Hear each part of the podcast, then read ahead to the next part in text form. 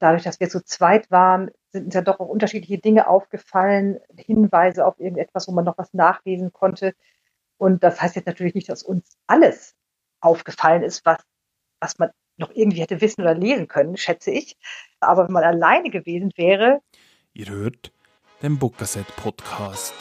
Die Welt der unabhängigen Verlage. Heute im Gespräch mit Lisa Palmes und Lothar Quinkenstein. Mein Name ist Nick Mitter.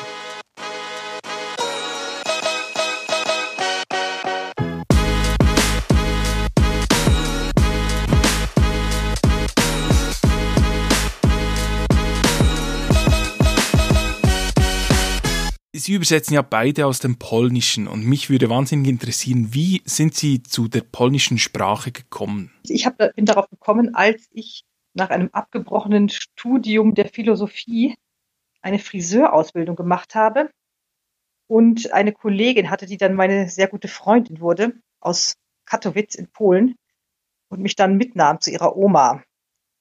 Und dann hat es mich nach einigen Besuchen dann gestört, dass ich nichts verstand und auch niemand äh, so recht Englisch sprechen wollte oder konnte. Und dann dachte ich mir, na gut, dann lerne ich doch einfach mal ein bisschen was. und so, ja, dann habe ich mich für einen Kurs eingetragen. Der war furchtbar schwer, aber irgendwie habe ich mich durchgebissen und bin dann äh, dabei geblieben und habe dann im Anschluss angefangen, dann Polonistik zu studieren. Also waren mehrere Jahre dazwischen natürlich. Das war, die Ausbildung hat zwei Jahre gedauert. Dann bin ich nochmal ein Jahr in den Kurs gegangen und habe dann, glaube ich, als ich ungefähr vier Jahre gelernt habe, Polonistik in Berlin angefangen zu studieren. Bei mir war das so, dass ich nach dem Abschluss meines Studiums, ich habe Germanistik und Ethnologie studiert, nach einer Möglichkeit gesucht hatte, im Ausland zu arbeiten. Und das war ursprünglich so ein bisschen als eine Überbrückungszeit gedacht, im Anschluss an das Studium, auch so ein bisschen Orientierung, bevor ich dann mich möglicherweise dann auch beruflich da auf irgendetwas zu orientiere. Und dann hat sich die Möglichkeit ergeben, als Deutschlehrer, also als Muttersprachler Deutschlehrer in die Stadt Mielec zu gehen die liegt in Südostpolen. Und da sollte ich ursprünglich ein Jahr hingehen, bin dann zwei Jahre geblieben und dann war ich so fasziniert von dem Land und auch von allem, was ich da so an Neuem und Inspirierendem ähm, erlebt und erfahren habe, dass ich beschlossen habe, da zu bleiben. Bin dann nach Poznan gegangen, dort auch an die Universität, dort dann auch promoviert und ja, bin sozusagen hängen geblieben. Und aus diesem einen geplanten Jahr in Polen sind am Ende alles in allem 17 Jahre geworden und dieser Zeit natürlich auch mich mit der Sprache vertraut gemacht, habe dann angefangen, polnische Literatur im Original zu lesen. Dann kam dann auch der Moment, wo ich mich an Übersetzungen, zunächst waren das sehr kleine Sachen, auch eher, eher Sachtexte, äh, gewagt habe und dann Schritt für Schritt da immer mehr mich auf die Literatur hin, äh, hin bewegt habe und dann kam eben auch der Moment, wo ich dann zum ersten Mal da also ganz intensiv dann auch einsteigen konnte und denke, dass es eigentlich damals diese Entscheidung in Polen zu bleiben und zurückzugehen, dass das ein großes Glück gewesen ist. Das stimmt, also dieser Zufall, dieser Zufallsaspekt war auch bei mir ganz stark, weil ich erst ja überhaupt nicht geplant hatte, überhaupt noch mal etwas zu studieren, dann auch schon gar nicht Polnisch. Und dann habe ich Sprachwissenschaft ausgewählt und dachte eigentlich, ich würde gerne sowas Wissenschaftliches an der Uni machen aber die Möglichkeit bot sich auch gar nicht. Und dann habe ich ein Buch gelesen, das ich sehr gut fand und dachte mir, das müsste doch mal übersetzt werden. Ich habe dann versucht, da, also habe dann den Fehler gemacht, das quasi für die Schublade selbst anzufangen zu übersetzen. Habe natürlich nie einen Verlag gefunden, aber dadurch haben sich dann Kontakte ergeben, die dann wiederum dazu geführt haben, dass ich andere Bücher tatsächlich übersetzen durfte.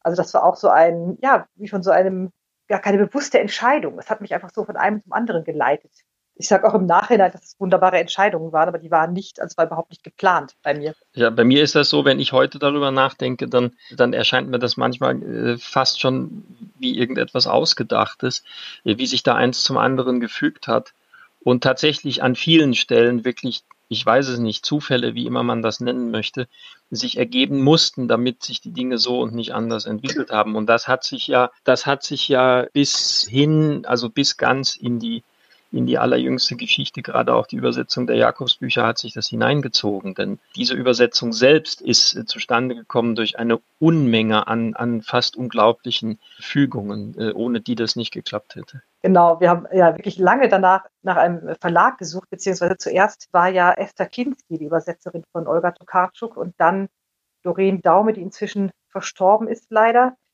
Und daraufhin fand sich dann niemand, der sich der dicken Jakobsbücher annehmen wollte. Dann hat irgendwann äh, das Buchinstitut in Krakau und auch Esther Kinski gefragt, ob ich nicht vielleicht Lust hätte, 20 Probeseiten zu übersetzen, um es dann anzubieten. Und da dachte ich mir schon, oh je, das wird aber schwierig, da einen Verlag zu finden bei diesen 900 Buchseiten. Und so war es dann auch.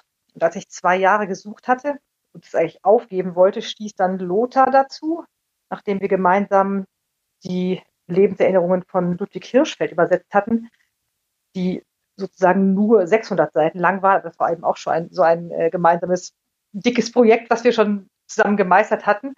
Und dann haben wir, dann hat Lothar weitergesucht. Und dann haben sich die unglaublichsten Dinge ergeben. Einen Kriminalfall gleich. Zuerst war es Hoffmann Kampe, weil Cornelia Külle dort noch arbeitete, hatte eigentlich angerufen bei mir erstaunlicherweise wegen eines anderen Buches, das ich aber dann aus Zeitgründen gar nicht machen konnte. Da habe ich dann schnell gesagt, ob ich ihr vielleicht diese 20 Seiten von den Jakobsbüchern schicken dürfte. Und da sagte sie, ach, das liegt hier gerade. ist auch so ein Zufall. Und dann kam das so nach, aber nach mehreren Monaten erst dann ja wirklich alles zustande. Das ist am Ende der Kamper Verlag geworden ist, glücklicherweise. Der ja jetzt tatsächlich alle auch vergriffenen Übersetzungen von Olga Tokarczuk wieder auflegt. Ja, Sie, Sie sind jetzt beide schon voll in ein Thema gestürzt, über das wir uns natürlich heute schwerpunktmäßig unterhalten wollen, über die Jakobsbücher von Olga Tokarczuk. Vielleicht hier einfach ganz kurz nur ein, ein kleiner inhaltlicher Umriss. Also das Buch auf Deutsch zumindest hat es fast 1200 Seiten und es erzählt eigentlich die Geschichte von Jakob Frank, der im 18. Jahrhundert ein jüdischer falscher Messias, ich glaube, das kann man so sagen, war, der durch Europa gezogen, getourt ist, möchte man fast sagen, bis ins Osmanische Reich, dabei mehrmals die Religion gewechselt hat und es erzählt auf verschiedensten Ebenen, in verschiedensten Perspektiven diese, diese Geschichten und da natürlich daran anschließend meine allererste Frage. Also wie um alles in der Welt geht man ein solches Werk an? Also wie, wie kann man da herangehen und sich nicht vorerst einfach mal erschlagen fühlen von, ja, von dieser Breite, von diesen verschiedenen Stilebenen, die das Buch hat, diesen Querverweisen, dieser unglaublichen akribischen Art, mit der es geschrieben und recherchiert wurde. Wie geht man so ein Projekt an? Ich glaube, ja, dass wir also beide einen immensen Respekt gehabt haben vor diesem Roman, als wir dann eingestiegen sind. Wir hatten beide natürlich schon auch eine ungefähre eine ungefähre, vage Vorstellung von dem, was da auf uns zukommt. Natürlich nicht in allen Einzelheiten. Das, das ist ja auch gar nicht machbar vorher. Das geht gar nicht. Aber wir hatten eine ungefähre Vorstellung auch von der Thematik. Und Jakob Frank ist natürlich eine Person, eine Figur, die über die man eher früher als später jetzt stolpert, wenn man sich ein kleines bisschen mal mit polnischem Judentum beschäftigt, also mit dieser großen Geschichte von, von Polin, wie, wie, wie dieser Raum, dieser Kulturraum dann auf Hebräisch auch heißt, da ist er natürlich prominent. Sehr umstritten auch, also eine wirklich höchst kontroverse Figur, was ja aus dem Roman auch hervorgeht da gibt es auch schon so einige Bezugspunkte, historisch, kulturhistorisch und so weiter. Das heißt, es war jetzt nicht so, dass wir jetzt von uns aus betrachtet praktisch ganz Terra Incognita betreten haben, sondern wir wussten schon ungefähr, auf, auf welches Gebiet wir uns da begeben. Und dann war natürlich von Anfang an klar, dass wir recherchieren auch, was wir, was wir intensiv auch gemacht haben. Wir haben äh, beide im Laufe dieser Arbeit, würde ich sagen, so eine einen doch etwas größeren Semesterapparat zusammengetragen an Literatur über Frank, aber nicht nur über Frank, auch über Galizien, auch kulturhistorische Arbeiten, die, die diesen Raum auch näher bringen und so weiter. Und dann ist es äh, einfach eine Frage letztlich der Ausdauer. Das, das heißt, man man muss praktisch dieses riesige Gebirge einfach sozusagen mit dem Kaffeelöffel abtragen, was aber dann tatsächlich auch viel leichter ist, wenn man zu zweit ist, die immer wieder rückversichern kann, immer wieder nachfragen kann. Das heißt, die Tatsache, dass wir das zu zweit machen konnten, hat sicherlich ungemein geholfen. Äh, denn wenn ich mir vorstelle, man würde da alleine dran sitzen, was ja etliche Übersetzerinnen und Übersetzer auch gemacht haben, dann ist das wirklich eine unglaubliche Herkulesarbeit. Und äh, das zu zweit zu machen, man kann sich, wenn man mal ein bisschen den Durchhänger hat, dann auch gegenseitig Mut zu sprechen. Das darf man auch nicht unterschätzen bei so einer Langstreckenarbeit. Dadurch, dass wir zu zweit waren, sind ja doch auch unterschiedliche Dinge aufgefallen, Hinweise auf irgendetwas, wo man noch was nachlesen konnte. Und das heißt jetzt natürlich nicht, dass uns alles aufgefallen ist, was, was man noch irgendwie hätte wissen oder lesen können, schätze ich. Aber wenn man alleine gewesen wäre, wäre es viel schwieriger gewesen, eine, irgendeine Person zu finden, die sich so auskennt, um einem irgendetwas dazu sagen zu können. Also ich war doch schon immer sehr froh, dass wir uns dann gegenseitig auch im Rat fragen konnten, vor allem weil auch Olga Tokarczuk selber das Buch da ja schon seit mehreren Jahren abgeschlossen hatte und dann auch sagte, sie sei gar nicht mehr so in der Thematik jetzt vertieft und wollte auch gar nicht, wie übrigens viele Schriftsteller nicht wollen, da jetzt zu viele Hinweise geben, weil sie natürlich möchte, dass auch die Übersetzer das Buch so verstehen und lesen, wie sie es eben lesen und verstehen und nicht da, dass etwas vorgegeben wird. Und ich glaube, nach der ganzen langen Zeit des Anbietens und Bangens, ob es nun jemand nimmt oder wie, wie es nun klappt, haben wir uns dann auch wirklich keine, also wir haben dann auch nicht mehr gezögert, als es dann endlich darum ging, damit anzufangen. Also wie schwierig das dann war und wie viel, äh, also dein Bild mit dem Kaffeelöffel finde ich sehr gut. Das fiel mir dann eigentlich auch erst auf, als wir schon mittendrin waren.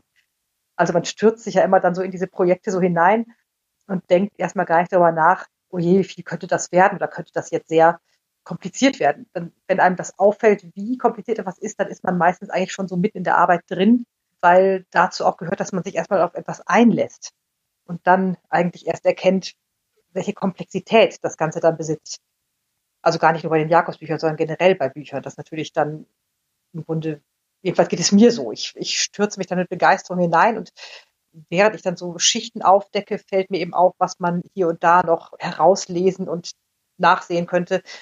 Und deswegen ist es gar nicht, also der, der Berg kam mir vorher nicht so also von vorne gesehen nicht so groß vor wie im Nachhinein von hinten gesehen. Es war so, dass wir ja viele, viele Strategien tatsächlich dann im Laufe der Arbeit auch ausgefeilt haben in der jeweiligen Entwicklung und dass uns dann, je tiefer wir eingestiegen sind, natürlich auch immer mehr noch an Ideen gekommen ist. Sie hatten eben ganz richtig die Akribie erwähnt, mit der der Roman geschrieben ist.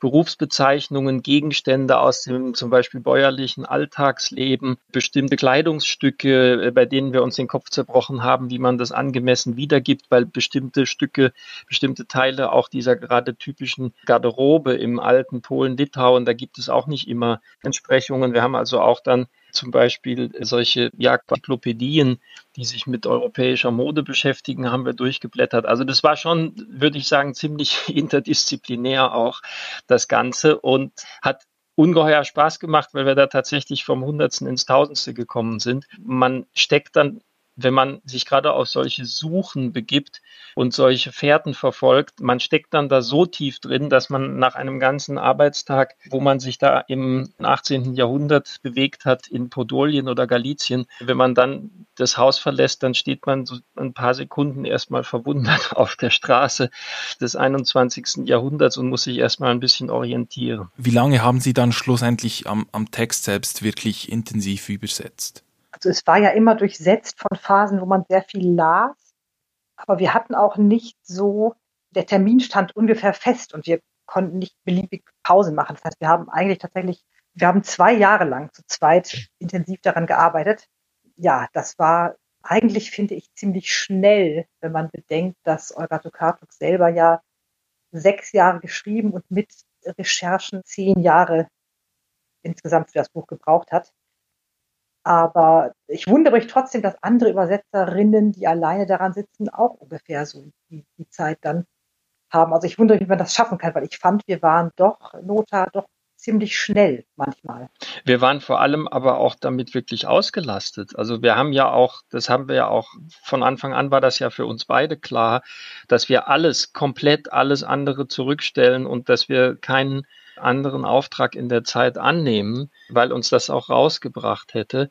Bei so einem Großprojekt muss man sich wirklich dann, glaube ich, auch ganz darauf konzentrieren. Das heißt, wir haben konstant, wirklich konstant, wie du sagtest, ohne eigentlich größere Pausen, Unterbrechungen daran gearbeitet. Ich hatte auch im Sommerurlaub, auch da gingen Mails hin und her und wir haben noch Feinschliff gemacht. Also es war eigentlich, es gab dann tatsächlich, würde ich sagen, es gab eigentlich so recht keinen Feierabend in dieser Zeit. Insofern ist das ist wirklich erstaunlich, wenn jemand das alleine in etwa derselben Zeit macht. Finde ich wirklich beachtlich. Da, das, das ist, äh, ist eine unglaubliche Anstrengung. Man lebt ja dann auch damit. Also diese, diese Figuren, die verfolgen einen ja bis wirklich buchstäblich fast bis in die Träume dann. Also das wird alles so lebendig, dass man dann schon manchmal auch diese, diese etwas nachsichtigen Blicke erlebt, wenn man irgendwo mal eingeladen ist und jemand fragt vielleicht, ach, was, was man gerade so macht und man fängt dann so ein bisschen an zu erzählen und äh, oder jemand hat das gehört schon und sagt, ah ja, ihr, ah ja, ihr seid an den Jakobsbüchern, ja, das äh,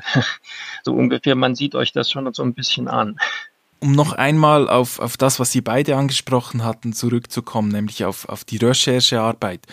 Sie, Sie haben ja ein Übersetzungsjournal geschrieben, das auch im, im Netz verfügbar ist. Und ich habe, ich habe mal nur das Ganze kopiert und mir angeschaut, wie viele Zeichen das sind. Und es sind jetzt tatsächlich 90 Normseiten dabei herausgekommen. Vielleicht um das hier auch noch zu sagen, es, eine Normseite hat 1800 Zeichen, also es sind, es sind weit über 160.000 Zeichen, die alleine dieses Journal ausmacht war das jetzt als Leser, der, der natürlich kein Polnisch kann, der die Jakobsbücher dementsprechend vorher nicht kannte, war das von Anfang an klar, als Sie die Jakobsbücher gelesen hatten, als Sie die Idee für dieses Projekt gefasst hatten, das geht nur mit einer Recherchearbeit, die dann auch dazu führt, dass dieses Journal schlussendlich fast 100 Normseiten umfasst. Ja, ja, auf jeden Fall.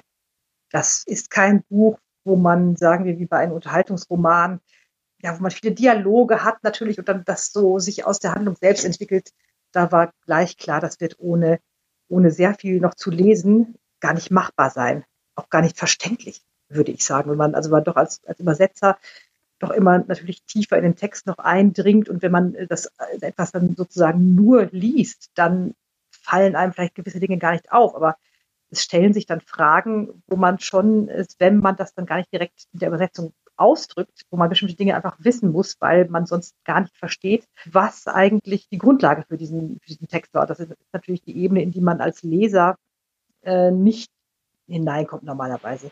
Und wir, wir haben dann auch bei der Recherche noch erstaunliche Funde gemacht, äh, Dinge, die wir, die wir jetzt auch so selbst beim, beim mehrfachen Lesen gar nicht gefunden hätten, wo wir plötzlich gesehen haben, dass Olga Tokarczuk da Versatzstücke von praktisch von Vorlagentexten, also die, die verwendet hat, diese ganze Intertextualität. Das ist, äh, der Roman ist extrem polyphon aufgebaut, wie Sie eben ja auch schon sagten, mit verschiedenen Stimmlagen. Auch das war dann immer wieder Anlass für lebhafte Diskussionen bei uns, wie wir das herausarbeiten, dass also die einzelnen Figuren, beispielsweise Nachmann, der ja selber auch im Roman schreibt, der, der seine Notizen macht, der auch einen eigenen Duktus dann erkennen lässt, wie man das alles doch irgendwie so einfärbt, dass das auch im Deutschen so erhalten bleibt. Und daneben eben diese ganzen intertextuellen Verweise, die wir teilweise tatsächlich erst im Laufe der Arbeit dann herausgetüftelt haben. Dann ergab sich immer aus einem das nächste und ein Text hat auf den nächsten geführt und das war wie in so einem, wie in so einem Spiegelkabinett. Und da, ja, das war ein un, ein unablässiges Sammeln. Begonnen haben wir auch mit solchen Basisarbeiten, wie jetzt zum Beispiel Jakob Frank, der Messias aus dem Ghetto von Davidowitsch, dass wir uns einfach mal einen Überblick verschafft haben über die historischen Gegebenheiten. Also einfach auch, um mal zu sehen, was ist denn jetzt eigentlich an dem,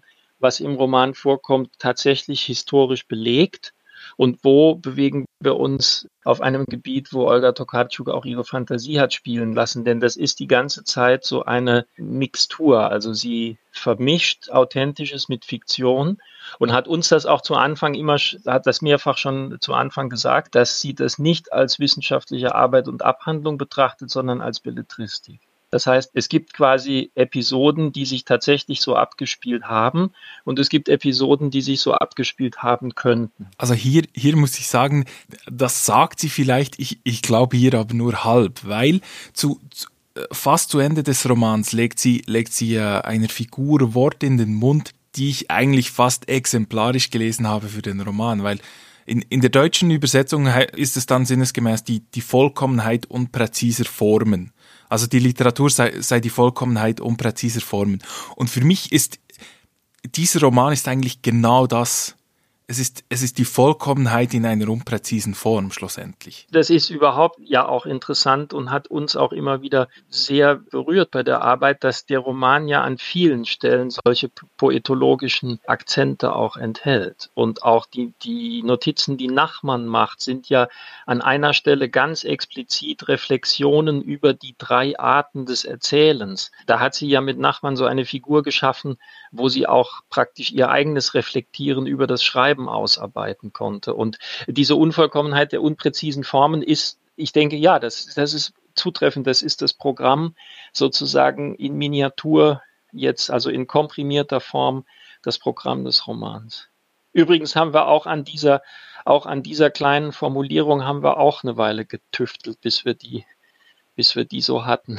Und das war, glaube ich, doch die fünfte oder sechste Variante, weil wir die so ein ganz klein bisschen archaisch klingen lassen wollten, auch durch die Schreibweise dann. Wir haben das dann ein bisschen anders geschrieben, weil das unserer Meinung nach passte zu der Figur, die das sagt. Wir haben ja auch uns erlaubt, dann auch selber ein bisschen fantasievoll die Sprache zu stilisieren, am Beispiel vom Grimmschen Wörterbuch und auch Adelung. Also vor allem der Grimm hat glücklicherweise immer viele Beispiele darunter noch aus Texten, wo bestimmte Wörter und Wendungen verwendet werden. Und wir haben dann versucht, auch gerade in den Briefen das so etwas altertümlicher klingen zu lassen, was natürlich auch Fantasieprodukte sind. Denn tatsächlich, jetzt nochmal auf das, ja, dieses, dieses Puzzle zurückzukommen aus echten und tiefen Bestandteilen, also die Passierscheine Jakob Franks, wo er dann nachher von Schenstochau nach Brünn fuhr, die haben wir dann über verschiedene andere Texte tatsächlich im deutschsprachigen Wortlaut gefunden. Und da war diese ganze natürlich Schreibung der Wörter und die Ausdrucksweise so nochmal anders als das, was wir uns mit unseren Wörterbuch geschulten, mit der heutigen Rechtschreibung überhaupt vorstellen können. Also dass dasselbe Wort in einem Text dreimal verschieden geschrieben wird, das können wir uns heute gar nicht mehr ausdenken, sowas. Das heißt, dann hat man nochmal an diesen, also diese Texte habe ich dann tatsächlich da in, an der Stelle wörtlich übernommen, die ich gefunden hatte. Und die waren aber nochmal viel fantasievoller als unsere fantasievoll ausgedachten Briefe. Und deswegen, ja, war das im Grunde natürlich auch das Unpräzise. Die, unsere, also was man, was man sich, was man sich ausdenken kann, ist im Grunde auch nicht präzise genug. Also es ist interessant, das zu bemerken, dass man selbst mit viel Fantasie nicht an das Echte dann wenn es was Echtes gab, herankam. Ja, das hat schon Spaß gemacht. Also mir hat das sehr viel Spaß gemacht, nach diesen äh, Textbestandteilen zu suchen und etwas davon einfließen zu lassen, auch nachher, als wir im, im Archiv in Offenbach waren und dann noch verschiedene Texte in Zeitschriften waren. Die waren auch eine wirkliche Fundgrube für bestimmte Wörter, die man, die man dann noch sich notieren und dann noch hier und da in den Text einstreuen konnte. Also das, es hat schon großen Spaß gemacht, das selber dann so noch auszustaffieren nach Sprachalter und, und, und Region dann natürlich auch. Wir haben dann, im, äh, als es um den Bereich Galizien ging, andere Ausdrücke benutzt als später in Offenbach. Also dann viel mit Austriazismen gearbeitet, die wir dann später nicht mehr benutzt haben und so weiter. Und das hat schon, hat schon sehr großen Spaß gemacht, muss ich sagen. Wie war das für Sie? Also für mich als Leser war das kein einfaches Buch es war eigentlich ein Buch, das mich konstant überfordert hat und gefühlt 10% der Wörter, die darin vorkamen, hatte ich noch nie in meinem Leben gehört oder gesehen. wie, wie ist das beim Übersetzen? Also gab es diese Momente auch, wo man sagen musste, eigentlich kann ich es nicht mehr hören oder gab es die gar nicht, weil das so anregend war, eben auch dann für genau diese Wörter, die eben, die, die viele noch nie gehört haben und noch nie gesehen haben, für die neue Entsprechungen zu finden oder alte Übersetzungen oder so. Also das war gerade das Interessante, würde ich sagen, aber es gab schon, ich glaube, so als das letzte Drittel begann, so eine, ein Moment, ein Moment der, der Schwäche, Lothar, weißt du noch, wo dieses, wo dieses 60 Seiten Kapitel kein Ende nehmen wollte und, und ich weiß, dass so eine gewisse Müdigkeit machte sich dann doch breit, ja. Aber das war, glaube ich, eher schlicht, wirklich schlicht physische Erschöpfung, aber nicht Erschöpfung am Thema. Das glaube ich nicht, sondern wir waren dann einfach wirklich, ja, wir waren einfach müde dann. Das glaube ich auch. Das war einfach, weil es einfach sehr lang ist und man sehr lang dann, ja, erstens bemüht ist, diesem Text gerecht zu werden und dann natürlich auch durch unser, wir haben ja immer so viel abgeglichen. Also diese Kapitel, wir haben übrigens kapitelweise abwechselnd übersetzt dann immer hin und her geschickt. Und das war so ein Prozess. Also das war natürlich das, was sonst später so ein intensives Lektorat, das auch noch stattfand, aber das hätte ja sonst ein Lektorat machen müssen, wenn es nur einen, einen Übersetzer gegeben hätte. Da haben wir schon einen großen Teil dann selber während der Arbeit erledigt und dann immer genau, dann immer sich in verschiedene Sprachregister einzufinden und noch, und noch in die Sprache des jeweils anderen Übersetzers. Das ist natürlich auch, also einfach dieses, es, es war schon sehr anstrengend. Es war eine sehr lang anhaltende Anstrengung einfach, dieses, also diese, dieser Prozesse. Und ich glaube, dass das einfach durch, ja, diese, diese schiere Länge des Buches dann eben, das war einfach, also wir waren ja auch nachher ganz erschöpft dann, als es fertig war. Ne? Also es war einfach klar, dass man dann einfach, wenn man so etwas geschafft hat, erstmal sehr erschöpft ist, würde ich sagen.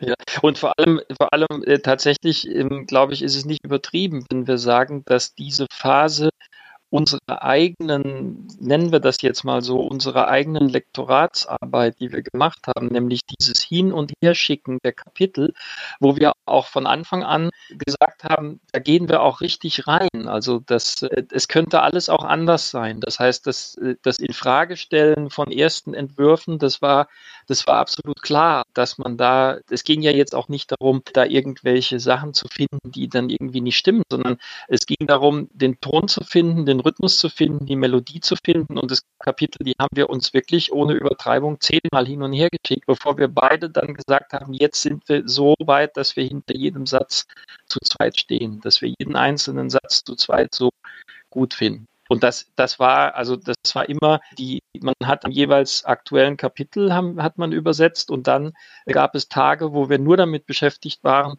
die fertigen Sachen durchzugehen und uns die hin und her zu schicken. Wie gesagt, Müdigkeit und ein gewisses Nachlassen der Kräfte gegen Ende schon. Aber es war halt doch auch so, dass uns die Figuren dann im Laufe der Geschichte so nahe gekommen sind. Und ich weiß noch, dass wir beide wirklich betrübt waren, als der arme Chmielowski dann da zu früh in seinen Garten gegangen ist. Dann da waren wir beide erstmal erschlagen. Da haben wir gesagt, meine Güte, der arme Milowski, warum hätte er denn nicht noch zwei Wochen warten können, bis es wärmer geworden ist? Also das war, ja, wir hatten alle auch, also beide hatten wir auch so äh, aus diesem ganzen Personal eben so Figuren, die uns besonders ans Herz gewachsen waren und deren Schicksal wir dann auch wirklich mit großer Anteilnahme da verfolgt haben. Und das hält einen dann sozusagen auch, hält einen schon bei der Stange. Also aber das Interessante ist ja auch hier, dass besonders bei so einem Roman, wo man viele Dinge nachlesen muss, als Übersetzer zumindest, um sie zu finden und da einzuflechten, dass er eigentlich in jeder Sprache ein völlig anderes Buch ist. Denn zum Beispiel jetzt die rumänische Übersetzerin wird ja kaum dieselben Sekundärliteraturquellen finden, die wir hatten. Das heißt, sie nimmt dann das, was es auf Rumänisch gibt, und, und wird das dann ganz anders im Grunde da umgestalten. Nicht? Das ist ja viel, viel komplexer als, fällt mir jetzt gerade erst ein, dass es tatsächlich in diesem Buch auch viel stärker war, dass die Übersetzer ja auch tatsächlich die Autoren der Übersetzung sind, was man ja man, manchmal so einfach vergisst und bei Büchern, die man ganz leicht so in einem Rutsch übersetzt, ja auch tatsächlich gar nicht so in den Vordergrund tritt, aber bei so etwas, wo man wirklich sehr viel eigene Gedanken sich da machen und da hineinweben muss und wirklich viel sprachliche Beispiele und literarische Beispiele finden muss, um das äh, da einzupassen und zu stilisieren. Entsprechend ist das ja ein ganz eigenes, also jede Übersetzung ein ganz eigenes Werk. Das ist das vor allem, wo wir jetzt darüber nachgedacht haben, wo wir dann über jetzt das Journal überlegen gerade, ob man das Journal vielleicht ins Englische übersetzen lassen könnte und noch irgendwo publizieren, damit auch andere Übersetzer und auch Leser den Zugang dazu haben.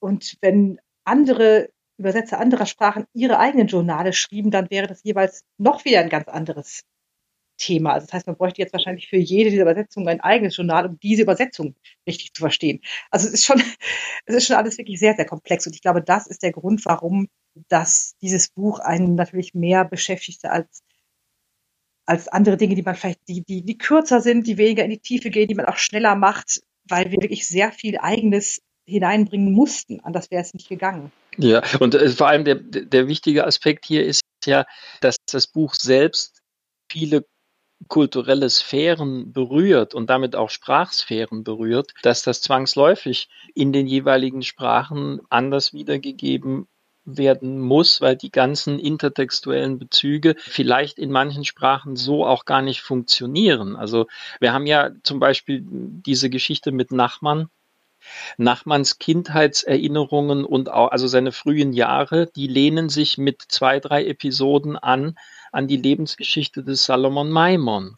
Da, da sind wir durch, wirklich eigentlich durch einen puren Zufall draufgekommen und da hatte uns auch die Übersetzerin der Jakobsbücher ins Englische, Jennifer Croft, auch noch einen schönen Hinweis gegeben. Da hatten wir aber dann auf einmal eine Vorlage, die im Original auf Deutsch verfasst worden war.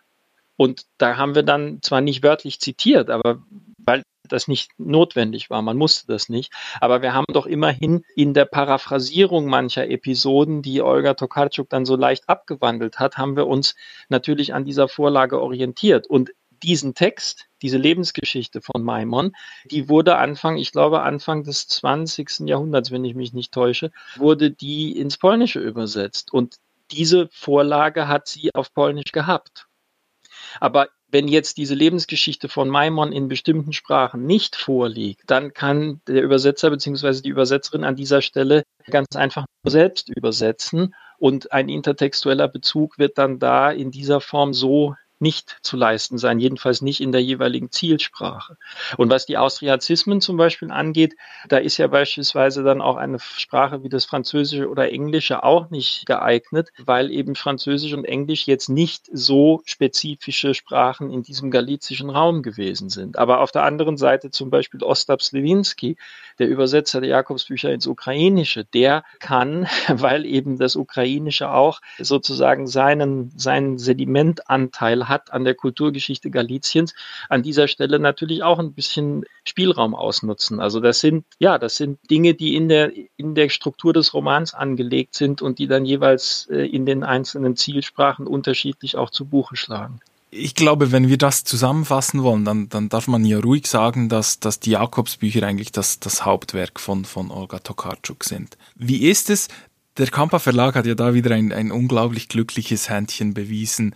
Ich glaube, das Buch ist am 1. Oktober 2019 erschienen und knapp eine Woche später gab es dann den Nobelpreis. Wie, wie ist das? Ja, das fand ich auch richtig toll. Das, das, das, äh, das hat sich dann ja, weil es war ja schon ein Risiko auch für den Verlag. Die hatten gerade sich erst gegründet und gleich so ein, so ein riesiges Werk dann. Und das finde ich ist, ja, das fand ich ganz toll, dass es so ein, äh, ein Übereintreffen dann war. Ja, das war der letzte, das war sozusagen der letzte Streich in der ganzen Serie von, von Fügungen. Wenn wir nur einen Monat später vielleicht die Zusage bekommen hätten, hätte es sein können, dass man das, dass wir das nicht mehr geschafft hätten. Wäre denkbar gewesen, wirklich.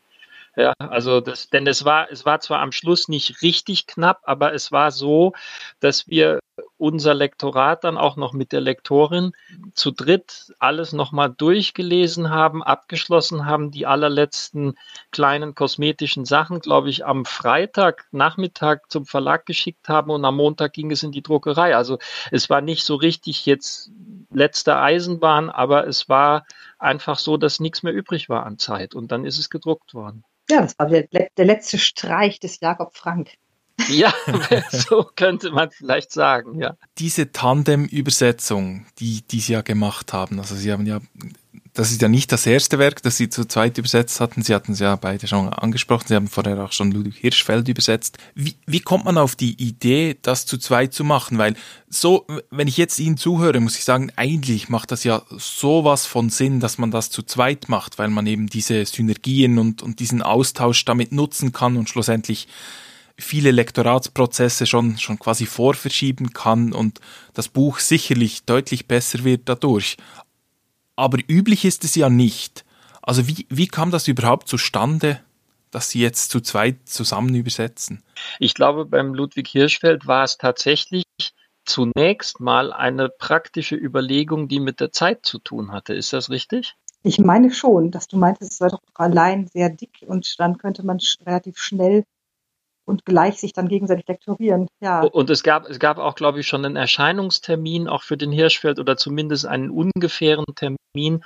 Und den alleine zu halten, war eigentlich ziemlich illusorisch. Das, das wäre nicht möglich gewesen. Und so sind wir dann, sind wir dann zusammengekommen. Und äh, haben relativ schnell auch festgestellt, dass das bei uns gut, gut funktioniert. Denn ich glaube, das ist wirklich auch eine Sache, die nicht, nicht jeder oder jede kann da so ohne weiteres dann auch in so einem Paar zusammenarbeiten. Ich glaube, das funktioniert nicht immer. Das funktioniert halt einfach, wenn man ich sage es jetzt mal ganz simpel, wenn man irgendwie auf derselben Wellenlänge ist, äh, sonst, sonst haut das nicht hin. Und wir haben uns eigentlich, da dürfen wir, glaube ich, sagen, haben uns eigentlich tatsächlich nie irgendwie richtig so, so in der Wolle gehabt. Also es gab, die Diskussionen waren immer fruchtbare Diskussionen, aber es hat nie jemand versucht, irgendetwas zu verteidigen, nur weil es jetzt, wenn, wenn wir das Gefühl hatten, dass die andere Variante ist besser, dann war klar, dass man die nimmt. Also das war immer, da gab es eigentlich nie große Debatten. Es gab immer nur Diskussionen um die, um die Materie manchmal ist es ja auch wirklich so, dass man selber dann ja irgendwie auf dem Schlauch stand und nicht, nicht so richtig wusste und dann hatte der andere plötzlich die Idee. Also, und da wäre es ja, also ich denke, so gerade als Übersetzer ist man ja gewöhnt, dass, dass Texte bearbeitet, lektoriert werden, dann ist man nicht beleidigt, wenn jemand einem etwas durchstreicht oder etwas anderes vorschlägt. Und im Gegenteil, das ist ja gut. Und dann lernt man auch wieder neue Dinge dadurch. Und genau, aber ich denke, es gibt schon einige Übersetzerinnen auch, die ganz dezidiert sagen, sie würden niemals etwas zu zweit machen können. Und das liegt natürlich auch daran, ob man, ob man sich auf sprachlicher Ebene zusammenfinden kann. Denn wenn jemand einen ganz anderen Stil hat und man dann so, dann könnte ich mir vorstellen, dass man dann anfängt, in verschiedene Richtungen zu zerren, weil man überhaupt nicht versteht, was der andere jetzt da eigentlich meint oder man das auch gar nicht irgendwie äh, auf dieselbe, auf dieselbe Wellenlänge bringen kann. Und deswegen würde ich auch, ich weiß auch gar nicht, welche anderen Person das noch funktionieren würde. Also, also ist schon, es ist schon, es ist schon schwierig auch, wenn man dann plötzlich feststellt, man versteht oder liest diese Texte ganz anders oder hat so eine andere Art von, ja, wo die Betonung liegen soll oder einfach irgendwie, also das, dann, dann klingt das ja gleich ganz anders. Ja, das ist ja auch, man sagt ja auch manchmal bei so, wenn, wenn, äh, wenn ein derselbe Autor von verschiedenen Übersetzern übersetzt wird, dann äh, glaube, bei Murakami beispielsweise ist das so, dass es manchmal auch gar keinen direkten Übersetzer aus dem Japanischen gab und es dann aus dem Englischen übersetzt wurde. Und je nachdem, ja, ich, ich kenne Leute, die, die sehr Murakami sehr mögen, aber manche Bücher dann gar nicht mögen, weil sozusagen eine andere Stimme dann spricht plötzlich aus ihm. Und wenn man sowas in einem Buch hätte mit, mit zwei ÜbersetzerInnen, die, die da nicht zusammenfinden, das wäre schon sehr unglücklich. Also es, es ist gut, dass es so, so geklappt hat. Der Hirschfeld war eine gute Übung dafür, würde ich sagen.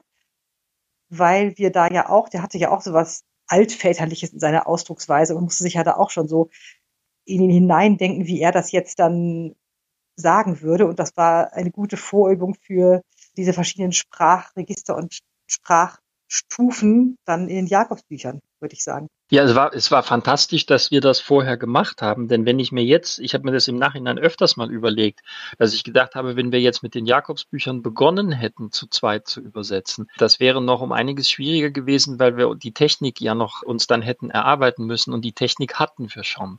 Das heißt, wir haben bei dem, bei dem Hirschfeld haben wir schon gesagt, wir machen auf keinen Fall halbe halbe, weil ich da ein Beispiel im Kopf habe, wo das so gemacht wurde und wo man das leider sieht. Man sieht die Naht, man sieht die Schnittstelle oder vielmehr die Stelle, wo es zusammengefügt wurde. Die sieht man sehr deutlich.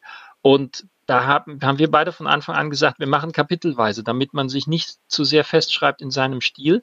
Und dann wird sofort, wenn die, die erste Fassung eines Kapitels fertig ist, geht das sofort an die andere Person und wird gleich sozusagen jetzt gemeinsam durchredigiert, dass wir eben auf diese Weise sukzessive uns immer auch so ein bisschen angleichen, stilistisch. Natürlich Unabhängig davon muss man, was die Terminologie angeht, natürlich auch aufpassen. Man führt Listen und wenn man jetzt im Text taucht irgendein Begriff, der ein Schlüsselbegriff ist, taucht mehrfach auf, dann muss man sich auf eine Fassung einigen. Das war auch bei den Jakobsbüchern an vielen Stellen ziemlich mühsam, weil wir das manchmal erst im Laufe der Kapitel gesagt haben, das müssen wir anders machen und mussten dann eben alle Stellen zurück entsprechend angleichen, damit derselbe Begriff jeweils mit derselben Übersetzung wiedergegeben wird. Aber beim Hirschfeld hat sich das bewährt, dass man eben kapitelweise wechselt und als der Lektor im Verlag dann unser Manuskript für den Satz fertig bekommen hat zum Durchlesen, also dass es gesetzt werden sollte, hatte er uns dann zurückgeschrieben, er hat es jetzt komplett durchgelesen und er, er sieht nicht, wo wir gewechselt haben. Und das war für uns dann eben der, der Beweis, dass das funktionieren kann auf diese Weise. Und damit hatten wir sozusagen einen Durchgang, einen Übungsdurchgang schon gemacht und das hat sehr geholfen bei den Jakobsbüchern kommt ihnen ja zugute, wenn man das zu zweit macht, dass das Buch selbst schon sehr polyphon ist und da auch ein, ein Stilwechsel vielleicht weniger auffallen würde, weil einfach sowieso schon sehr viele Stimmen sprechen im Roman selbst. Aber jetzt bei Hirschfeld, das ist ja eine Autobiografie, da stelle ich mir das ungemein schwieriger vor, damit man diesen Text so kohärent hinbekommt. Ja, das, also ist, genau, es hat ein bisschen auch gedauert, bis, bis wir so den Ton gefunden haben, indem er unserer Meinung nach sprach. Aber das ist ja, genau, wir sind auch, glaube ich, mehrmals noch zum Anfang wieder zurückgegangen, haben da noch dran herumgefeilt, weil es da noch schwierig gewesen war, so da hineinzukommen. Aber wenn man dann aber einmal den Ton hatte, dann ging es auch. Also man musste sich dann sowohl eben auf den Hirschfeld als auch auf den jeweils anderen Tandemübersetzer einstellen und diese Melange dann weiterführen. Aber ich glaube, genau, ich glaube gerade am Anfang, da sind wir noch öfter mal zurückgegangen und haben da noch was äh, wieder umgeschrieben, bis dieser Ton dann gefunden war. Ja, aber das war wirklich eine sehr gute Übung in der Hinsicht, dass man eben, ja, dass dieser Ton eben derselbe blieb und, und erst gefunden werden musste und dass man dann, ja, dann, dann so geschafft hat, so etwas, was daraus zu machen, was eine Mischung aus Hirschfelds Originalstimme und unseren beiden Stimmen dann wurde, dass dann jeder das einzeln auch einigermaßen gut schreiben konnte in diesem, in dieser, dieser, diesem Dreiklang. Das stimmt, das ist beim, beim Hirschfeld, eigentlich, obwohl der Text an sich nicht schwieriger war natürlich als die Jakobsbücher, ist das natürlich doch eine, eine andere Schwierigkeit gewesen, das stimmt. Das war auch auf eine andere Weise dann anstrengend. Aber was ich jetzt noch sagen wollte, war, dass sich tatsächlich zufällig ergeben hat, bei den Jakobsbüchern, dass zum Beispiel Lisa, du fast alle Briefe bekommen hast, bei mir die Reste von Nachmann gelandet sind. Ja, und das, das war auch gut, dass es so genau so gefallen ist, weil ich fand diese Briefe so interessant und du fandest den Nachmann ja so besonders interessant. Also das war, das war wirklich gut, dass es so gekommen ist. Sonst hätte man es vielleicht umdrehen müssen wenn es, wenn es andersrum gewesen wäre. Also das, das stimmt. Und dann ist es ja einem, genau, wenn man da schon selber diesen Ton gefunden hatte, konnte man dann da relativ schnell wieder hineinschlüpfen. Wie überzeugt man eigentlich äh, einen Verlag von, von dieser Tandem-Übersetzung? Der Zeitfaktor und das schon erledigte Lektorat. ja, stimmt. Das ist eigentlich das beste Argument. Ja, wahrhaftig. Das ist nicht von der Hand zu weisen. Also das ist tatsächlich. Das war jetzt wichtig, weil da so viele Jahre schon vergangen waren seit Erscheinen in Polen und man jetzt natürlich dann nicht wollte, dass noch viel mehr Jahre ins Land gehen, bis es dann auf Deutsch erscheinen kann. Und das ist dann einfach ein, ein ganz gutes Argument gewesen. Also gerade bei dicken Büchern bietet sich das Argument an. Bei dünnen ist es sowieso nicht so, warum sollte man das zu zweit machen? Aber gerade bei so großen Dingen, also da möchte ich jetzt gar nicht mehr so auf diese Praxis verzichten, weil das einfach auch hilfreich ist dann auch jemanden fragen zu können, immer, also es ist eigentlich bei jedem Buch hilfreich. Wenn, wenn das einfach eine gewisse Dicke hat, dann ist es einfach auch leicht, den Faden zu verlieren und einfach besser sich dann zu zweit da entlang zu hangeln, denke ich.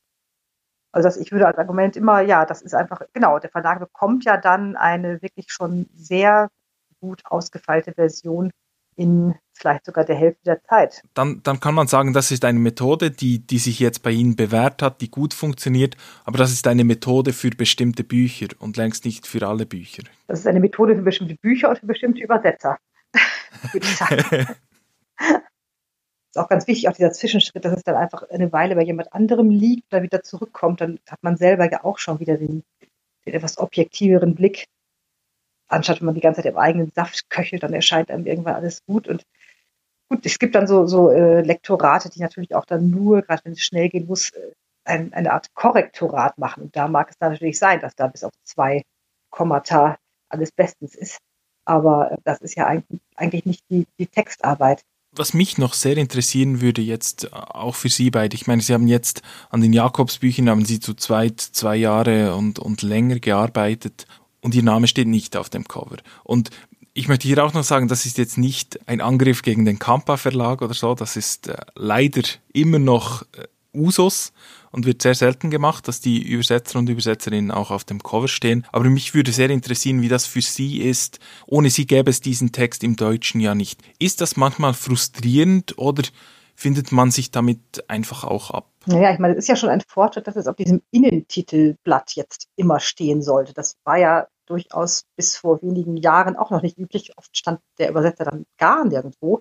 Und ich weiß einfach, ich bin in dieser vom Übersetzerverband VDÜ in der Honorarkommission und weiß, wie entsetzlich zäh diese Verhandlungen sind, wo welcher welche Information hingehört und so weiter und dass man immer wieder aufs Neue auch immer das hat, dass bei Rezensionen in Zeitungen überhaupt nicht über, erwähnt ist, dass es eine Übersetzung ist und so weiter und dass man dann immer wieder, also ja, ich irgendwie, man ist dann froh, dass es wenigstens auf dem Innentitel steht und ja, ich, ich weiß nicht, man kann nicht an allen Enden irgendwie brennen. Nicht? Also entweder steckt man die Energie in die Texte oder in andere Dinge.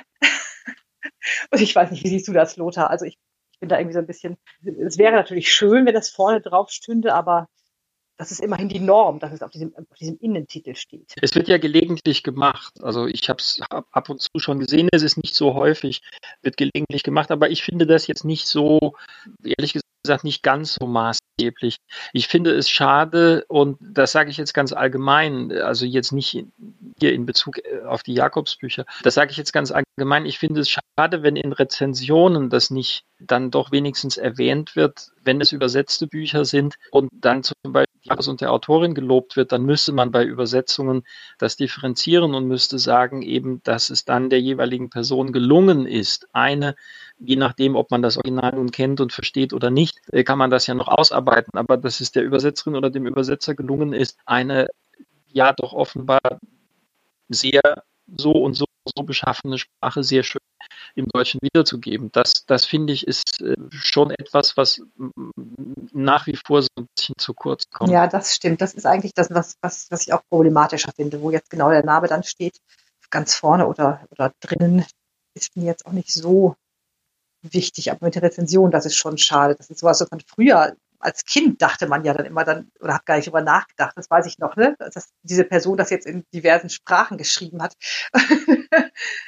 aber ich habe auch kürzlich noch über einen, ich glaube von Sławomir Lichiecka war das so ein Buch, beziehungsweise das hatte sie übersetzt und da stand eben auf dem, da habe ich so voller Bewunderung gesagt, ach, der, der, der hat sogar der, die, ihr Name als Übersetzerin vorne auf dem Cover und dann sagte, sagte diese Bekannte, ja, es ist ja auch ihr eigener Verlag. Und ich sag so, dann ist es natürlich klar, dass sie sich selbst da vorne draufsetzt.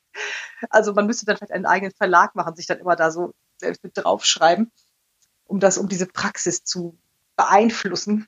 Ja, aber, aber, aber auch die macht's nicht immer, jetzt, jetzt abgesehen davon. Also jetzt nur um zwei Beispiele zu nennen, beispielsweise Monika Lustig mit der Edition Converso, die selbst auch literarische Übersetzerin ist. Dort stehen die, die Übersetzer nicht auf dem Cover. Gleiches im Kass Verlag von Katja Kassing und ihrem Mann, die ja auch beide Übersetzer aus dem Japanischen sind und die Namen beispielsweise auch nicht aufs Cover schreiben. Also selbst, selbst die, die Übersetzer und Übersetzerin, ja, macht es auch nicht zwingend von daher sehe ich natürlich Ihren Punkt. Und äh, was Sie ansprechen mit den Rezensionen, ja, da muss ich Ihnen recht geben. Also das, und das ist also das Lustige. Meine, meine Webseite, wo ich, wo ich auch Bücher bespreche, es gibt nicht so viele Reaktionen oder nicht so viele Reaktionen, die, die wirklich so weit gehen, dass, dass mir jemand eine Mail schreibt. Und ich würde jetzt behaupten, von den paar wenigen Rückmeldungen, die ich bekomme, sind 95 Prozent sind von Übersetzern und Übersetzerinnen, die sich sehr freuen, dass ihre Leistung auch in der Rezension besprochen wurde. Völlig egal, ob das jetzt nur positiv war oder, oder auch mal durchaus kritisch, aber weil es leider wirklich viel zu wenig passiert. Also, dass einfach das auch zeigt, dass, und mein mein Dafürhalten ist, dass es häufig passiert im, im Rezensionswesen. Also es hat viele Gründe. Das, das erste ist natürlich, ich habe den großen Vorteil, ich mache das als Hobby, ich muss nicht damit Geld verdienen. Das heißt, ich kann mir auch die Zeit lassen und mich genau auch mit der Textgestalt und so weiter auseinandersetzen und dementsprechend auch auf die, die Übersetzung eingehen, was vielleicht manchmal, wenn man für eine, für eine Tageszeitung schreibt, nicht möglich ist, weil man nur so und so ein Honorar bekommt und irgendwo Grenzen ziehen muss. Und auch einfach die, das habe ich auch schon so gesagt, die Hilflosigkeit, weil man denkt, ja, ich kann das ja nicht beurteilen. Ich, also bei mir ist es ja auch so, ich spreche ja auch kein Polnisch. Aber es gibt natürlich trotzdem Dinge, die ich über die Übersetzung sagen kann, wie sie dann im Deutschen daherkommt. Und es gibt ja auch Lektorinnen und Lektoren. Beispielsweise Sebastian Gugolz, der ja den Gugolz Verlag führt, der spricht keine der Sprachen, aus denen er übersetzen lässt in seinem Verlagsprogramm.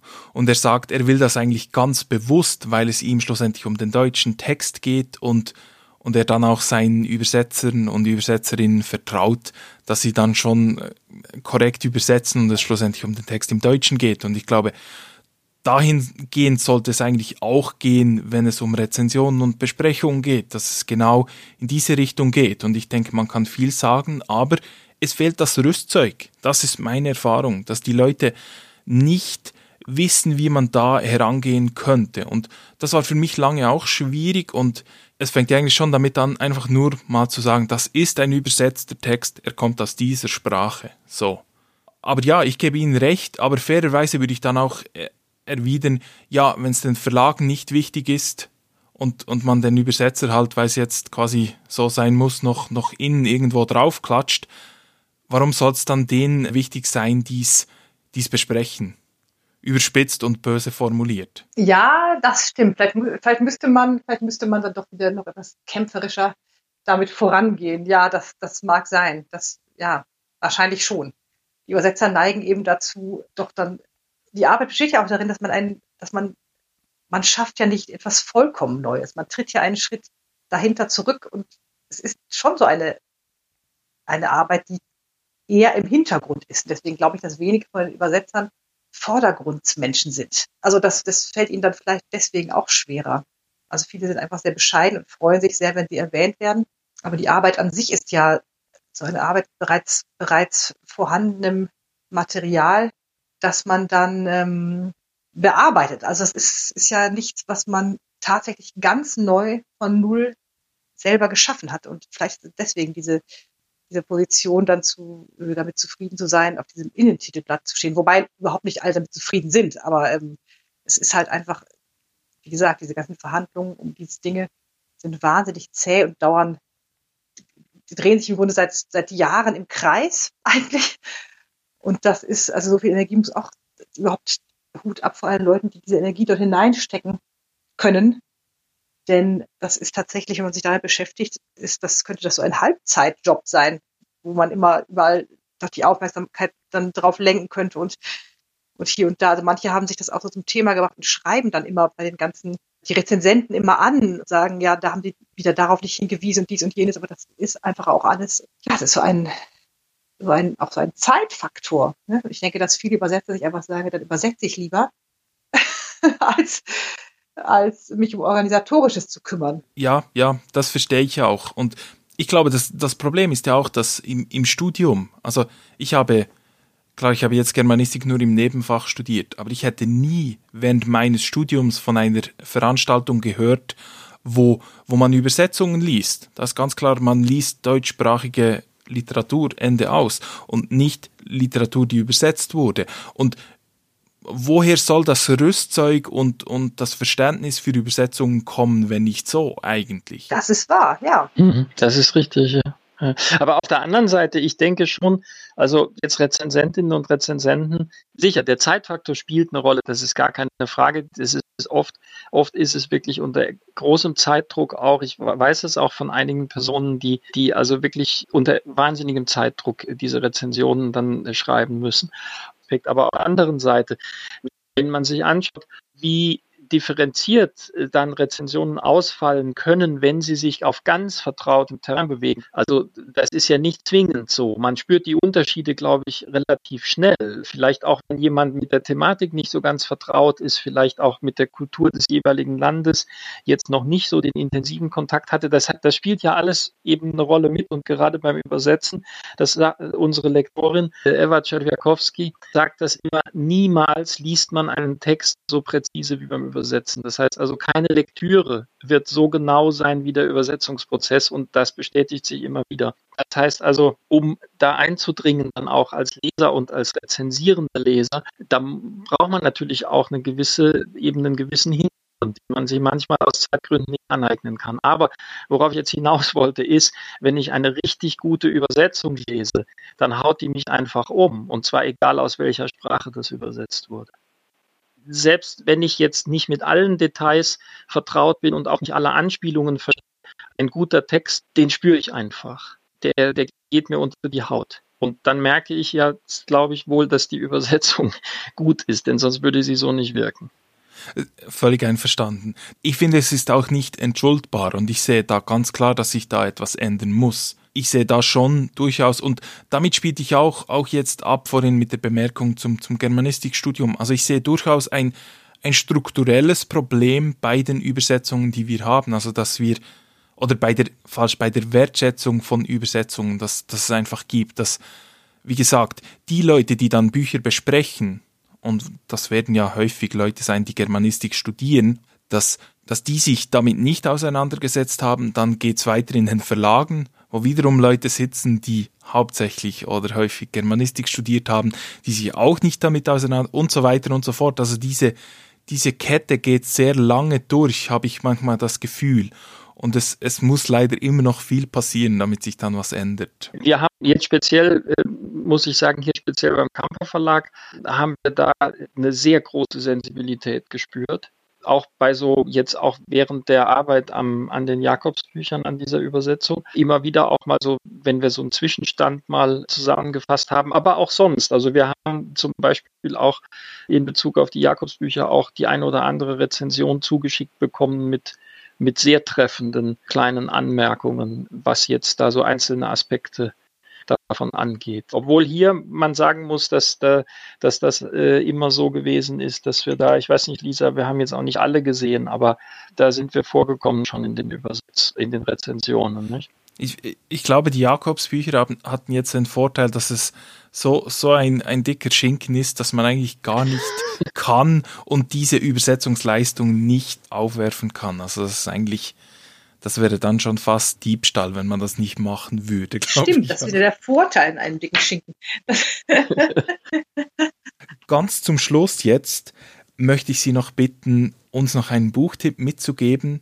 Das kann etwas sein, das Sie schon, also ein Buch, das Sie schon lange begleitet, eines, das Sie gerade lesen. Wenn möglich natürlich schön, wenn es auf Deutsch verfügbar ist und aus unabhängigem Hause kommt.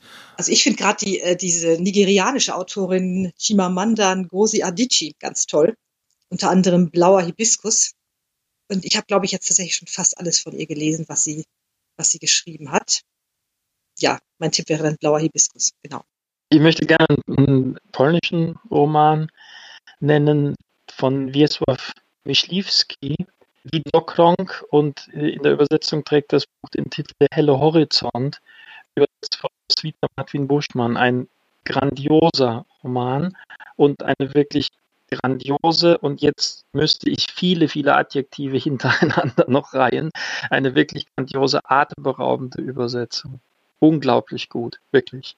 Also ein, ein Buch, vor dem man einfach in die Knie geht und vor allem eben vor dieser Übersetzung, die, die so sprachschöpferisch auch ist an vielen Stellen, wenn man auch das Original kennt, wo man sich beim Lesen den Kopf zerbricht und sich, und sich sagt, du liebe Güte, wie kann man das, kann man das überhaupt? Man kann, man kann. Und Roswitha Martin Buschmann hat gezeigt, dass man es kann. Fantastisches Buch und wirklich eine Übersetzung, die, die es in sich hat. Ja, liebe Buchmenschen, liebe Zuhörerinnen, liebe Zuhörer, mit diesen beiden Buchtipps von Lothar Quinkenstein und Lisa Palmes geht auch das erste Jahr für den Bookeset Podcast zu Ende. Vielen, vielen Dank, seid ihr dabei. Es macht einen Riesenspaß, diesen Podcast zu produzieren und den in die Welt zu schicken und mit diesen interessanten Menschen Gespräche führen zu können. Vielen Dank fürs Zuhören. Ich hoffe, ihr bleibt mir treu und taucht dann auch im nächsten Jahr wieder auf. Es wird im 2021 genau gleich weitergehen wie bisher, mit der einzigen Änderung, dass ich mir ab und an herausnehmen werde, nicht in der gleichen Kadenz vielleicht zu veröffentlichen wie bisher. Das liegt einfach daran, dass das neben einer ganz normalen Erwerbsarbeit nebenher gehen muss. Und es gibt ja dann auch noch die Webseite, die auch gerne bespielt werden möchte. Von daher werde ich mir vielleicht erlauben, ab und an eine Pause einzulegen. Aber jetzt wünsche ich euch frohe Festtage oder frohe Weihnachten, muss ich eher sagen, da ja heute schon Weihnachten ist. Genießt diese Zeit trotz dieses Jahres und wir sehen uns dann 2021 wieder. Und als ganz letztes, wenn euch gefällt, was hier passiert, wenn ihr gerne zuhört, dann bin ich euch sehr dankbar, wenn ihr das Wort weiterreicht, denn dieser Podcast, der kann noch ein paar weitere Buchmenschen vertragen.